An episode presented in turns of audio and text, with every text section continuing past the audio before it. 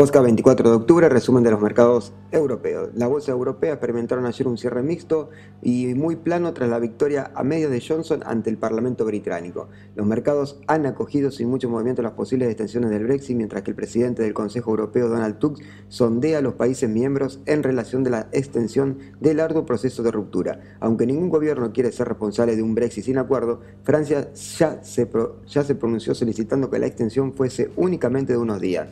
En cualquier caso, a pesar de las dudas del desenlace Brexit a las posibles elecciones, los mercados europeos siguen confiando en una salida ordenada del Reino Unido y así lo demostraron el FTSF 100 que ha reportado un más 0.67%, el DAX 30 un más 0.34%, destacó la caída de Royal Bank of que ha reportado un menos 2.91%, que presentó unos resultados que mostraron una bajada en la rentabilidad de la entidad.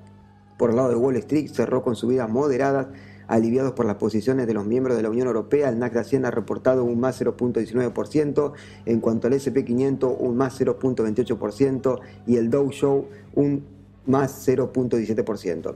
En cuanto a las publicaciones de los resultados corporativos, destacaron los de Hilton, que ha reportado un más 5.55%, que aumentó sus beneficios en un 30% en el primer semestre, mientras que Texas Instrument ha demostrado un menos 7.48%. Lanzó un profit warning para los resultados del cuarto trimestre derivados de la desaceleración en el sector causado por la guerra comercial. En los mercados de divisas, tanto el euro como la libra cerraron con subidas leves, esperando a ver cómo continúa la ronda de consultas que Bruselas está realizando a los Estados miembros. En cuanto al mercado de materias primas, los barriles de referencia, el Brex y el West Texas, subieron con fuerza tras el anuncio del Pemex de reducción en la producción y los esfuerzos de la OPE por equilibrar el precio.